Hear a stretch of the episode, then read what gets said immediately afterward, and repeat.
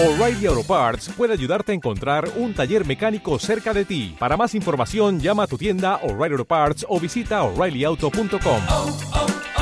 O'Reilly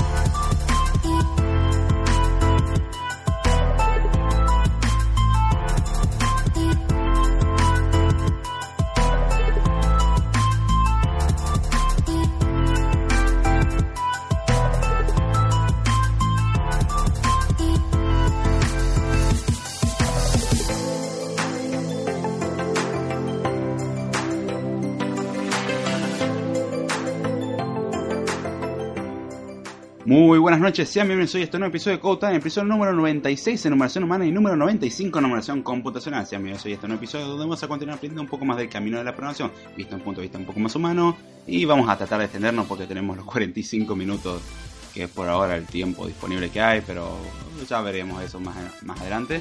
Y la verdad que agradezco a todos los que entran tanto al vivo en el diferido y un gusto estar otra vez acá, medio descolocado esta vez aunque considerando cómo fue las últimas semanas, no, no hay mucha novedad, siempre pasa algo. o no anda el podcast, o no anda internet, o una lista de anécdotas que nunca se cuentan, qué sé hay un montón de cosas. Hoy, hoy más bien comiendo mientras hace el podcast o algo similar, en realidad postre. Así que sepan disculpar esa falta de educación mía, pero bueno, ¿qué se le va a hacer? Estamos acá para compartir y, y hace un calor bastante interesante. Así que vamos a saludar los que se hacen presentes en el podcast de hoy. Saludamos a Jesús Martínez Mendoza y dice, hola, este es el podcast número 95, numeración computacional, el podcast de programación desde un punto de vista más humano. Eh, sí, la verdad que sí, este, este, es su podcast, es lo que usted estaba buscando. Gracias Jesús por estarte acá presente. Y mm, saludamos también a Damián Tiscornia, el propietario del podcast de la barra Bell, donde entran dos y pagan tres.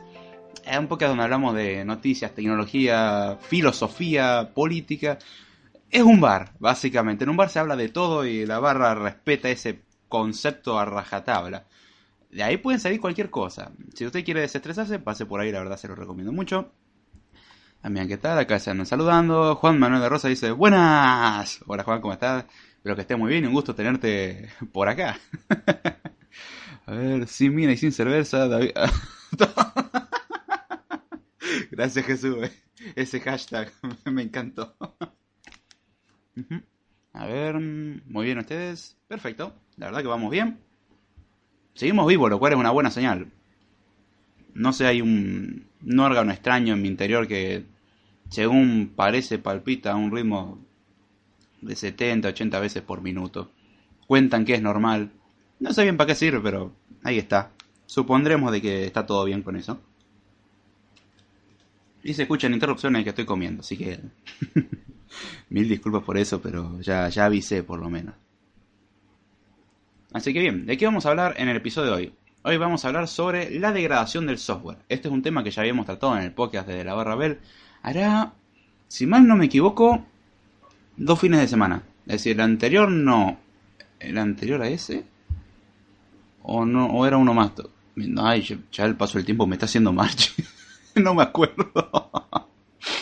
La verdad que no me acuerdo si fue hace dos o tres semanas. Sí, sí, el tiempo pasa muy rápido, con un ritmo medio extraño debido a los ciclos circadianos que los tengo bastante rotos. Pero Chaví, ¿qué comida come un podcaster como usted? No, no, comer ya comí, ahora estoy tomando un heladito, nada más. no, no, no voy, a, no voy a hacer podcast mientras como, ahí directamente se escucharía masticar y sería muy desagradable. Por lo menos creo que para ustedes no sería la cosa más agradable, simplemente estoy tomando un helado. Hace calor y tratando de que no se derrita y hablar al mismo tiempo es algo muy divertido. Vamos a ver cómo pausamos esto. A ver, Friki Guru que dice, ¿qué onda banda? Hola Friki, ¿cómo va? Espero que estés muy bien y un gusto tenerte por acá. Ahora bien, ¿de qué vamos a hablar hoy? Dijimos sobre la degradación del software. ¿Qué es la degradación del software? Ahora lo vamos a tratar. Pero fue un tema que también me había compartido en su tiempo. Recomiendo que pasen por ese podcast. En 5 minutos lo busco y lo paso por acá en el chat. Tengo la mano ocupada. si alguien me hace el favor y lo encuentra antes del episodio, eh, va a ser por ahí bastante interesante. En ese podcast hablamos más desde un punto de vista de un iPhone.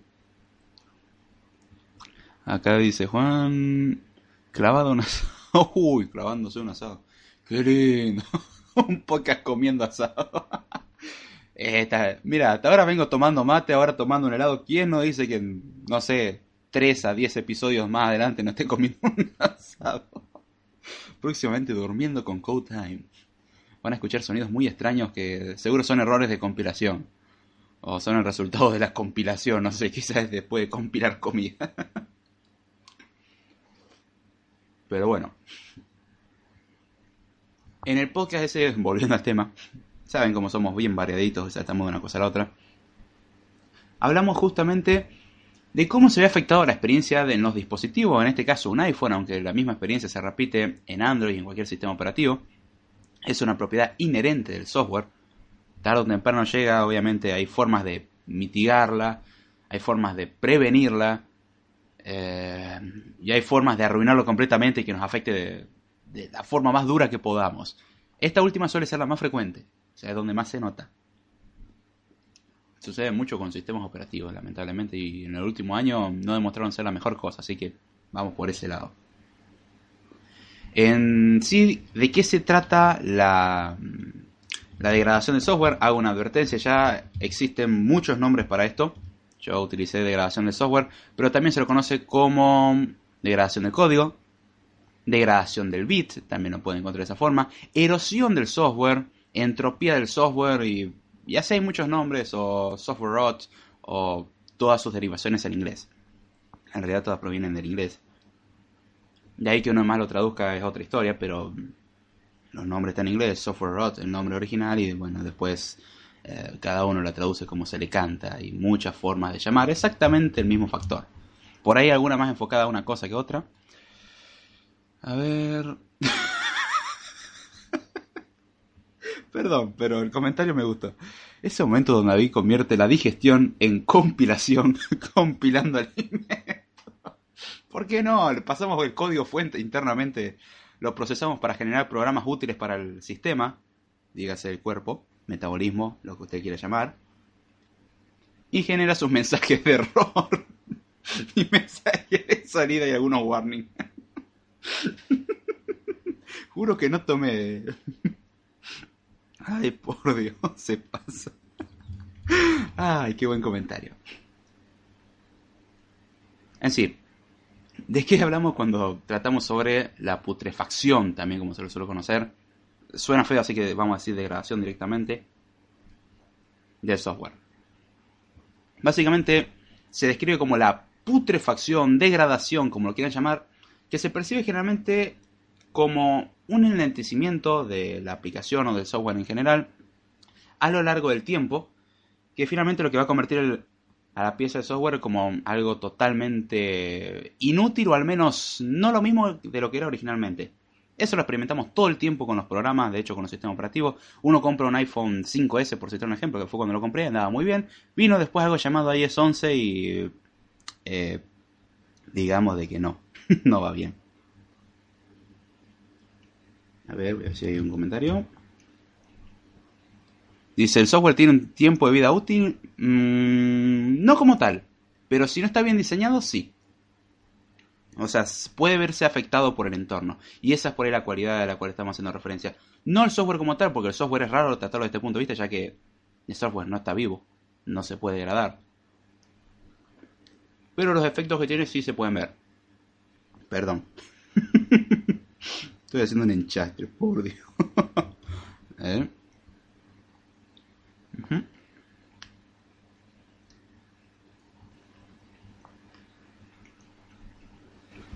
Y así como fue, se terminó el helado.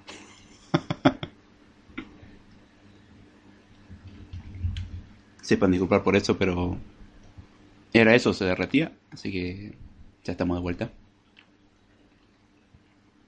Cuando tratamos sobre la degradación del software, se habla de por ahí la pérdida de rendimiento al punto de considerarlo como ya algo deprecado o algo obsoleto. Eso afecta muchísimo. Lo vemos con software diseñado para sistemas operativos viejos que ya hoy en día de hecho no son compatibles. Y hoy en día eh, esto tiene que ver con una conspiración de las empresas para que nosotros compremos nuevos productos. No lo llevaría tanto a ese entorno. Lo llevo más que hay razones lógicas que llevan que un programa viejo no sea utilizable. Aunque vamos a ser sinceros, con el, hardware que tenemos hoy en día, ejecutar software de hace 10 años atrás tendría que ser bastante sencillo y, y rápido. No siempre sucede esto. Generalmente el problema que tenemos son incompatibilidades, drivers, etcétera, etcétera, etcétera. Algo que quiero remarcar sobre esto es que no es un proceso físico, no es un fenómeno físico, no es algo que sea por culpa de hardware como tal. Aunque el hardware va a ser dónde se va a ejecutar el software y también el hardware mmm, va a determinar un poco cómo va a funcionar. Pero no es algo de hardware, no es algo que se degrada el hardware y es por culpa de que pasaron años, ya la batería no dura lo mismo, eso es algo que sí es de, es de hardware. No tiene nada que ver con el software. No tiene nada que ver con que la unidad esté dañada, que eso llama bien un fallo de hardware. Acá es donde voy a hacer otro paréntesis más. El tema, por ejemplo, de que una memoria en realidad lo podemos ver como un conjunto de bits. Un conjunto increíblemente grande de bits. Hasta allá está todo bien, ¿no es cierto? El problema con esto es qué pasa si en un software uno cambia un bit al azar. ¿Qué efecto tendría el cambio de un bit en una memoria de 4 GB? 4 GB es el equivalente a ver a... Tenemos 8 bits por byte por 1024, que serían la cantidad... Eh, 1024, que serían la cantidad de kilobytes por 1024, la cantidad de... Eh, megabytes por 1024, que es la cantidad de gigabytes. Y tenemos solamente una pequeña cantidad de 8.000 millones o 8.589 millones 934.592 bits. Suponiendo que son exactamente, esto es un giga. Multipliquemos por 4 y tenemos 4 gigas, ¿sí? Es una cantidad muy decente, yo lo llamaría de bits. No bytes, no confundir bits. Ahora, ¿qué pasa si modificamos uno al azar en toda la memoria? Y la verdad que no podríamos saberlo. A priori sí, podemos saber qué es lo que va a suceder. Pero nosotros, de forma visible o a priori, decir, a ver, ¿qué pasa si modifico el bit número 3.294.583 de la memoria? El comportamiento es algo que nosotros no podemos determinar y eso puede sí llevar a fallos o puede llevar a que no haya pasado absolutamente nada porque ese espacio en realidad era un espacio libre de memoria y no estamos tocando nada, o ese espacio de memoria en realidad indicaba una copia de en sistemas FAT de la FAT justamente, con lo cual estamos indicando que ahora tenemos un espacio libre de memoria que podemos escribir. Entonces, qué bonito, vamos a sobreescribir el disco porque la RAM nos dice que sí. Ah, qué lindo. Ese tipo de fallos puede ocurrir, sí, tranquilamente, pero es un problema de hardware, es decir, la memoria cambió su estado por algún defecto. Las memorias SSD suelen ser una de las afectadas, las memorias flash en general, que tiene una cantidad limitada de veces que uno puede escribir sobre una región. Después de eso ya no podemos escribir más y se considera como que, bueno, es recomendable andar migrando a otra memoria. En un disco rígido suele pasar directamente que se joden algunos sectores o directamente deja de andar. El disco rígido tiene una vida útil bastante curiosa. Pero desde ese punto de vista es la parte interesante. Pero eso es hardware. No estamos hablando de eso. Estamos hablando de cualidades que hacen que el software ande mal. Generalmente es su entorno y un mal diseño. A ver, yo creo que un software como tal no muere o se degrada, sino que eh, si no se actualiza más que perder su vida útil, pierde la mayoría de las funciones, es decir, eh, más que ya no servir al cambiar las demás tecnologías, el programa en cuestión ya no es eh, relevante, ¿no creen? Ay, te acercaste mucho, te acercaste muchísimo. No está mal lo que dijiste, de hecho está bien. Y a lo que vamos a apuntar en el episodio de hoy justamente está apenita de eso. Muy bien Jesús. Muy buena opinión. Gracias por el comentario. Em, ahora bien, ¿en dónde se ve esta cosa? Dijimos que no era algo físico, no es un fenómeno de hardware, sino de software. Y justamente es porque el software no decae, el software no se degrada, el software no sufre como algo orgánico, el cual se puede pudrir. El hardware puede sufrir desperfecto con el paso del tiempo. De hecho, el mismo cuerpo humano tiene un proceso natural que muchos no lo quieren admitir, se lo llama envejecimiento, según cuentan algunas enciclopedias. Se caracteriza por eh, ir degradándose. Uno puede comparar el cuerpo que tenía cuando tenía 20 años a cuando tiene 30, 40, 50, 60 o los años que llegue. No es lo mismo.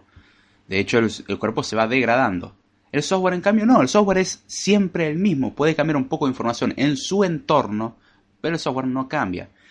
Aún así, se puede decir como que hay un, cierto factor de eh, descomposición radioactiva. Y eso sé que suena muy raro viniendo de algo inorgánico y vuelvo a repetir. ¿Por qué sería afectado? No sufre esos efectos, pero los efectos son similares.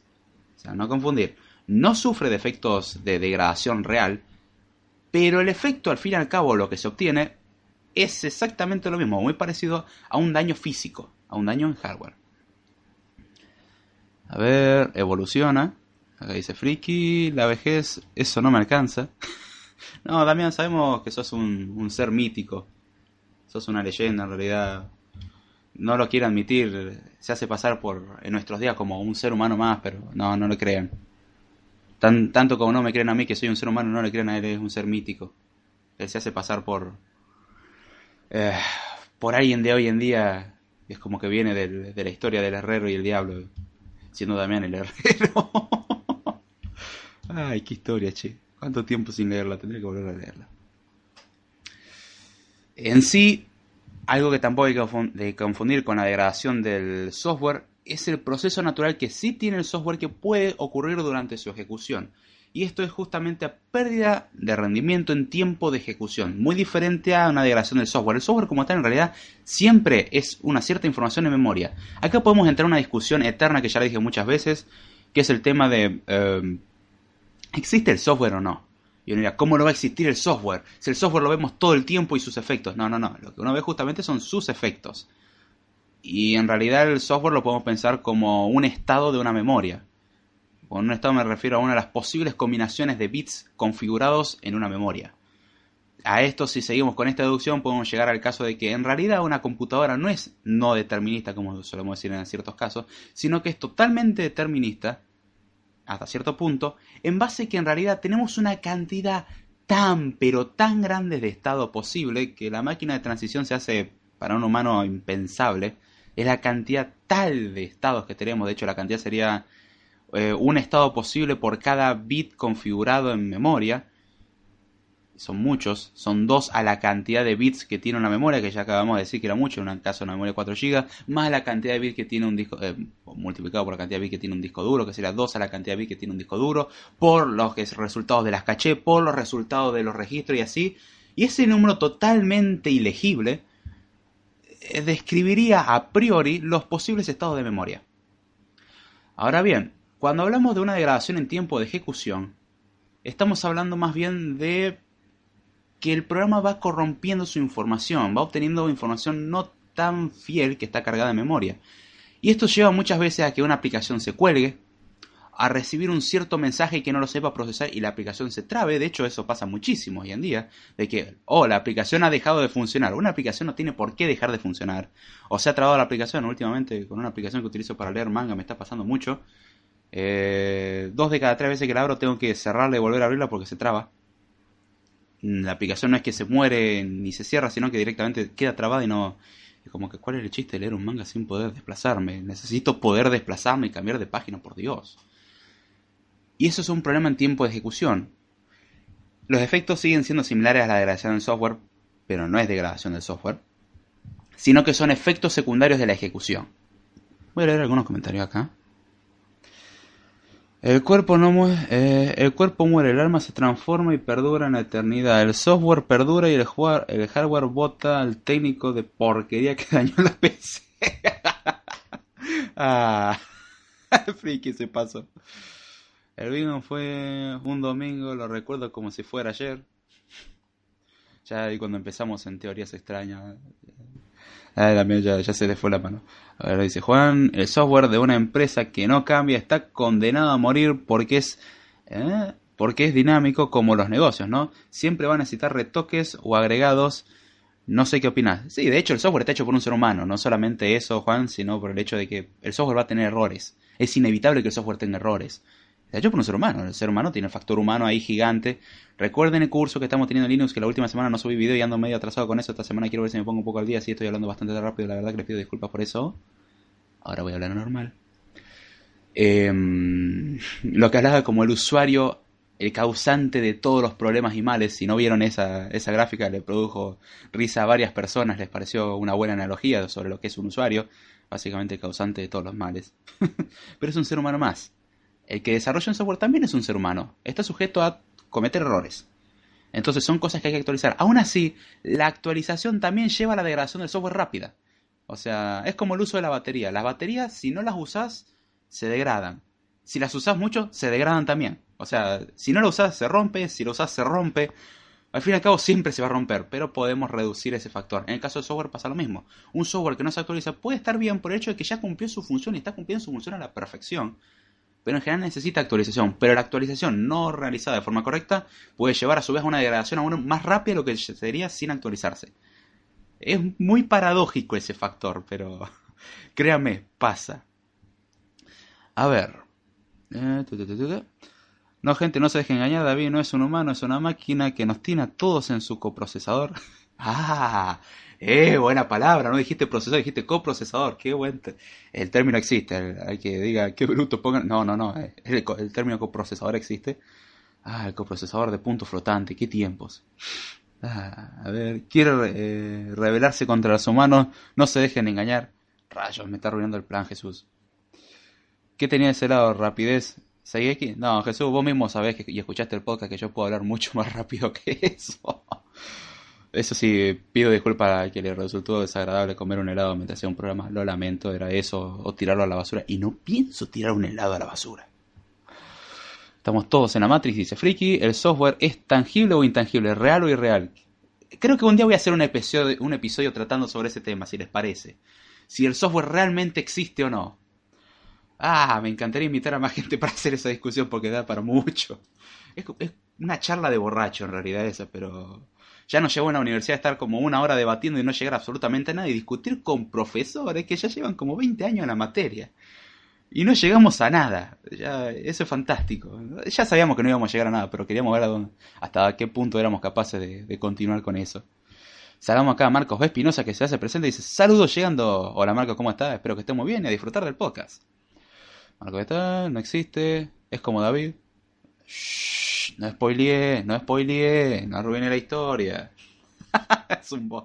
No conté la historia todavía. Algún día cuando me revele contra todos los seres humanos, ahí sí, contar y decir, se los dije, él era una máquina. O algo así. Acá Jesús eh, arrebata diciendo, todos somos vos, con su hashtag. Si hacen un tweet con eso, pásenmelo por favor, que tengo que darle retweet, obviamente, como es debido. Y bueno, ahora sí vamos a seguir con el programa que hoy está bastante descolocado como debe ser. Ya corregiremos esto para el año que viene. Quizás. Quizás. Solamente digo quizás. Ahora bien, volviendo al deterioro que tiene el software en tiempo de ejecución, esto pasa porque se corrompe cierta información, porque recibe información que no era esperada, porque hacemos un request y demora más de lo esperado y no configuramos el software para que reaccione ante ese error. Y el cambio más simple que podemos ver es que la aplicación se cierra. O sea, si es un teléfono, se cierra de la nada. iOS 11 no te estamos haciendo referencia directa, no, no. Para nada, no iOS no, 11 no pasa eso. No, no, no. Y miren que tengo un curso de desarrollo de iOS 11, pero no, no puedo negar de que no anda bien el sistema. A ver, acá hacen una pregunta filosófica muy importante. ¿Y los bots se degradan? Oh, shit. Eh, ahora tendría que tratar un tema existencial sobre mí y, creo que no va por hoy, pero pregúntamelo en otro episodio, Marco, que con gusto lo tratamos, el mismo episodio en que tratamos sobre si el software eh, existe o no existe. Juro que voy a hacer ese programa, tiene que ser bueno. Friki dice, el punto es que la acción del software podría generar un producto tangible. Ahí es donde está la discusión. Eh, es como, yo puedo ver sus efectos, pero en sí no los puedo tocar. O sea, el software no es algo que puedes decir puedo tocar, lo que puedes tocar es el hardware. Hay varios puntos de vista que en realidad no, si el software es memoria, así que en realidad el software es tangible incluso, y bla, bla, bla.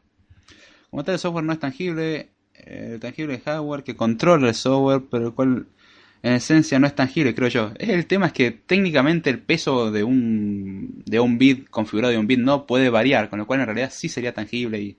Ah, es una discusión muy larga. Twitter también Discordia, ahí está tu hashtag. Ay, no pensé que lo ibas en serio.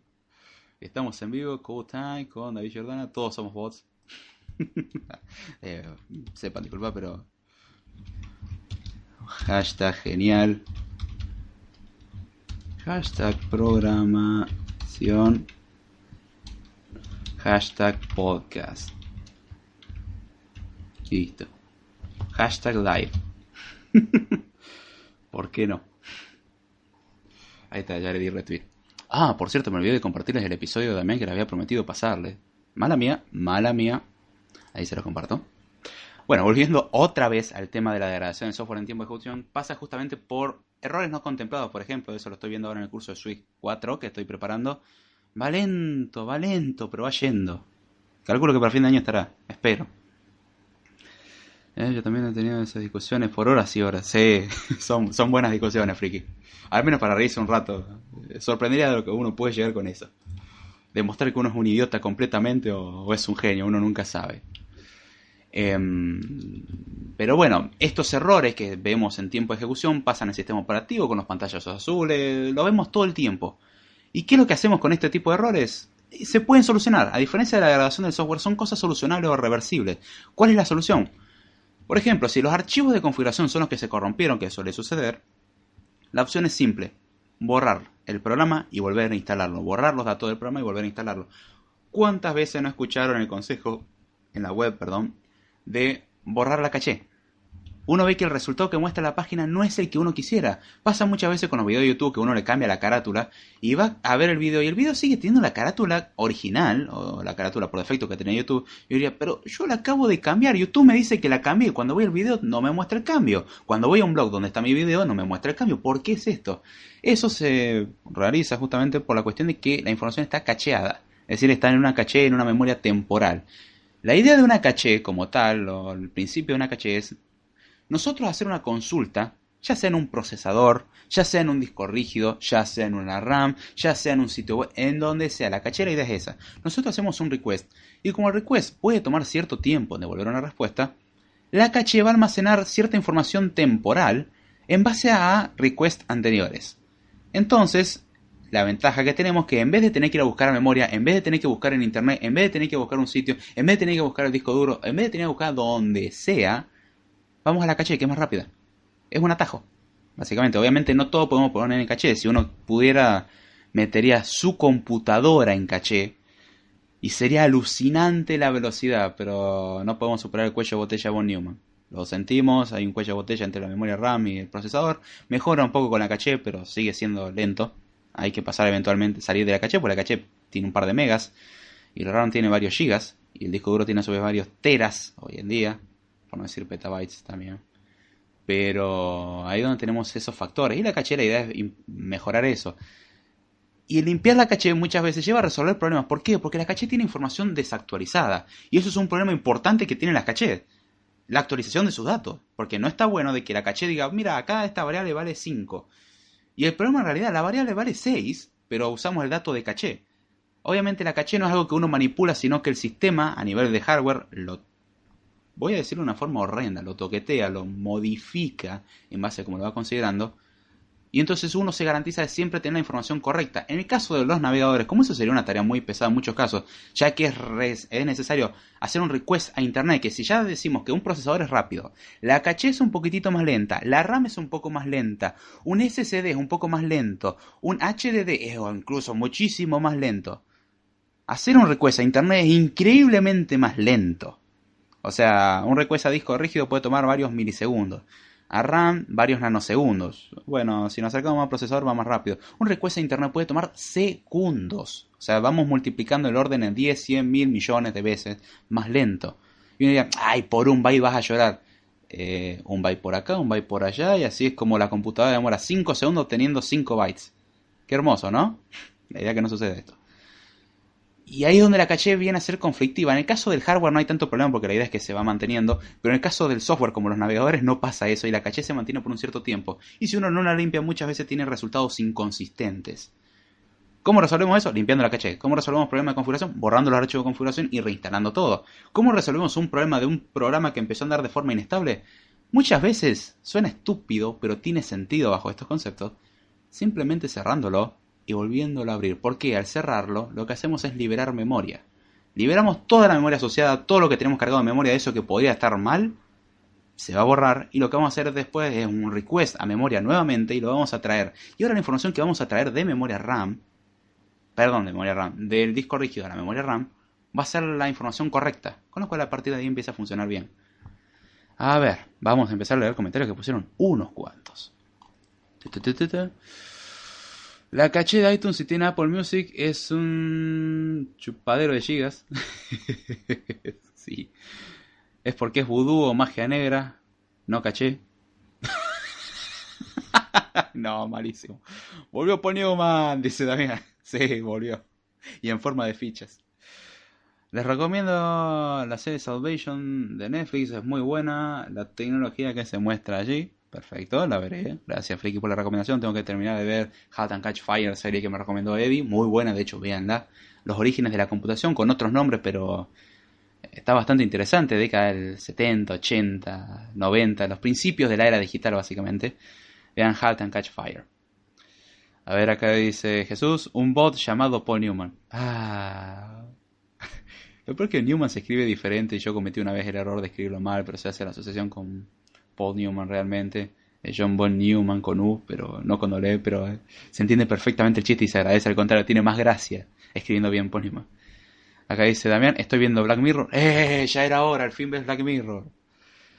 Eh, esa Black es muy buena. Por allí se viene una nueva temporada. Sí, y yo la estoy esperando con muchas ansias. Aunque cometí el pecado o el error de no haber visto el especial de Navidad. Así que tengo que sentarme a ver el especial de Navidad. Eh, ¿Qué tal está esa de Black Mirror? Muy buena. No sé por qué remarcas la palabra black, pero se me ocurrieron muchos chistes al respecto, Jesús. No, tengo, no, me estoy, no estoy haciendo ninguna broma. Pero te recomiendo que miren Black Mirror, una serie donde los capítulos son autoconclusivos, son historias totalmente independientes, que pueden ver los capítulos de forma separada, sin problema. Salvo mi factor que si empiezo una serie no, no paro hasta terminarla, entonces... Eh, por eso trato de no ver tantas series o ver series cortas, porque si no sé que me voy a enganchar. Sé que va a suceder eso eventualmente. Black Mirror fue algo que me pegué creo que en dos sacadas y chau, las tres temporadas. Son tres temporadas de tres episodios de entre 40 minutos y una hora cada uno y representa distintas realidades en base a distintas tecnologías, ya sea redes sociales, el uso de un futuro en el cual... Ah, no, no me voy a spoilear nada, veanla, está muy buena. Acá dice Juan, soy fan de Black Mirror, tremenda serie y la verdad que está muy buena. Simplemente la recomiendo, concuerdo completamente. Está muy buena, dice Damián. Sí, eh, Siempre la vi desde el principio, nunca me escuchan vos, eh, y Eddie. Sí, Damián, sí, lo que vos digas, no, no te hacemos caso. Suelen decir que a un loco hay que seguirlo, hay que seguirle la corriente. Digo, no, no, no puedes decir eso, te insistimos para que viera la serie. Qué desgracia. Ah. Aunque los usuarios se burlen de, de clásico reinicio. Ah, no, el clásico reinicio se lo van a burlar siempre, pero no pueden negar su efecto. Reiniciar un router, reiniciar un modem, reiniciar la computadora, reiniciar un programa. En el 90% de los casos solucionan los problemas. El otro 10% suele ser problema del usuario. No, perdón, 9%. No, vamos a ser más sinceros. El 30% se resuelve por reinicio, el otro 69% por culpa del usuario, el otro 1% otros. A ver, la del chico que le hicieron el ransomware fue buena, sí, es cierto. No, de hecho fue un error y eso es algo que no me gusta de Magic Keyboard de Apple cuando escribes rápido y presionas la tecla mayúscula, como luego se queda encendida y apaga la mayúscula. Ah, listo, listo, listo. No, no pasa, no pasa nada, sí, es, algo molesto. A mí me pasa, pero directamente que me tomo palabras de, de vez en cuando en otro idioma, es denso. Como que no sé por qué no escribí ninguna palabra en inglés, pero me tomo alguna palabra en inglés, o viceversa, estoy escribiendo algo en inglés, me tomo todas las palabras en español. Gracias por funcionar bien Magic Keyboard. Eh, pero bueno, eso es lo que quería decir. Vean Black Mirror, es muy recomendable.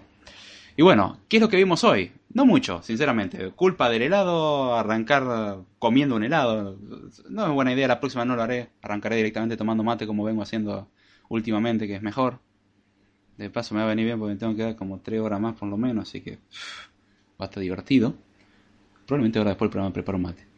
Eh, al que no escuchó nunca el podcast, sepa que la temática del podcast es algo totalmente relajado, comentar sobre la temática. Si quieren aprender de programación de forma seria, recomiendo encarecidamente, aunque sea, partamos de esta base. Existe algo llamado Google, es un buscador. Existe algo llamado Wikipedia, que está dentro de Internet. Les sorprendería la información que hay en Wikipedia, aunque les recomiendo vayan a Wikipedia en inglés. Sé que hay que saber inglés. Aprendan inglés, ya que estamos, tenemos internet, se puede aprender de forma gratuita. No, no estamos en esos tiempos donde aprender un idioma era algo totalmente imposible y, y muy costoso. Hoy en día es algo que cualquiera se puede permitir, incluso con Duolingo. Eh, no es wow el inglés, pero generalmente el inglés que vamos a ver cuando tratamos cosas técnicas suele ser muy básico. El inglés técnico es, es bastante simple en realidad, no es un inglés tan complejo. Y de última, traductor de Google a mano o traductor de su preferencia al lado van a poder hacer todo de una forma fantástica. Eso ayuda muchísimo. De hecho, el traductor de Google mejoró mucho. Eh, lean Wikipedia en inglés, lean, hay un montón de libros. Es más, eh, si quieren aprender algo, de hecho, no les recomiendo ver videos, les recomiendo leer. Es mucho más rápido. Ver videos es por ahí más didáctico hasta cierto punto, pero es mucho más lento. En lo que uno hace 5 horas de video, uno se lee incluso medio libro, depende del tamaño del libro, ¿no? Pero se puede leer medio libro tranquilamente. Y estoy seguro que medio libro va a aprender mucho más que en el diálogo de una persona en 5 horas. En especial si son como yo, que dan un poco de vueltas. Y si tienen un chat con el cual eh, interactúan. A lo cual no me arrepiento de nada, justamente el chiste de esto, interactuar con el chat y pido disculpas por eso. Si ya están acostumbrados a esto y les gusta todo este desorden, o justamente no la decadencia del software, el... Ay, ¿cómo era la palabra? Se me fue. Voy a tener que ir a las notas rápidas para tratar de acordarme. La entropía del software. Bueno, acá la entropía del podcast básicamente. Siempre el estado por defecto esto es el caos. Y no hablo de anarquía, me refiero a que esto suele ser caótico. No hay un orden establecido, así que eh, las cosas van para todos lados. Voy a tratar igual de mejorar un poco ese aspecto, pero por ahora seguimos así. Eh, vamos a leer. Ah. Lo del helado fue genial. A quien no le guste, pues ya sabes qué pasa. Se puede ir a la... No, tranquilo, tranquilo. che. No, no, no fue muy bueno. Fue una falta de respeto totalmente mía. Eso sí, tengo que pedir disculpas. De hecho, tengo que también ir a lavarme las manos. No, no fui tan rápido como esperaba. Pero bueno, hacía calor. Tengo el ventilador que creo que no se tiene que estar escuchando. Y se nota que ya no queda mucho tiempo, así que quedan dos minutos que relleno, ya más o menos vamos cerrando. Eh, porque queda ahora la temática, por ejemplo, cuáles son eh, justamente las causas del deterioro del software y también nos queda ver justamente qué tipo de deterioro del software existe y por qué no después un ejemplo. Pero hoy la idea de llevarnos es que existe algo llamado deterioro del software o erosión, entropía, rot en inglés, como les guste llamarlo, pero el factor es que justamente el software puede cambiar su comportamiento en base a su entorno, que es fácil de deducir eso en realidad, si cambiamos un sistema operativo ya estamos cambiando el entorno, y es algo que el software, a pesar de no ser algo mutable a priori por la cuestión de que eh, está en una memoria y siempre vamos a leer la misma información, puede deteriorarse. Similar al efecto de la radiación, similar al efecto de algo que se va degradando, justamente, cosa que con el hardware sí sucede, y el software no, pero tiene efectos similares. Esa es la idea de la degradación del software. Ahora, todas sus causas es algo que quiero tratar parte por parte porque son varias y es bueno tener en cuenta cada una. Y bueno, ya más o menos va por eso. A ver, Duolingo dice que Jesús. Mm, a ver, Jesús dice, David volvió a revelar con eso del caos una muestra más de su plan malévolo. Hashtag sensacionalismo. Yo agregaría en eso. Muy buen tema. No, no, che, en realidad el tema me lo, me lo hiciste vos, así que el agradecido soy yo. Y ahora vuelta a mi falta de memoria, pero voy a reivindicarme. Ta, ta, que nos oculta una empresa? No, porque tu iPhone se hace más lento con el tiempo. Acá está. El episodio desde la barra B se llama, se llama ¿Por qué tu iPhone se hace más lento con el tiempo? Ahí es donde nosotros tratamos sobre la entropía del software o la degradación del software, más desde un punto de vista en teléfonos móviles. Acá es más desde el punto de vista del software. Pero... Bueno, justamente te agradezco también por haberme hecho notar el tema. De hecho, esto me da para hablar de varios temas más. Ahí paso esto. Y a ver. Ah, qué bien que anda Spreaker, por Dios. Se está consumiendo el 90% del procesador. a ver, ahí lo compartí, se recortó, por la duda el que no pueda copiar. Uh, short, uh. Okay, voy a pasar el enlace recortado. Short, Google. Le voy a pasar el enlace recortado del episodio de la barra ver, pasen y ya con eso van a tener de, de paso un pequeño spoiler de, de qué es lo que se viene.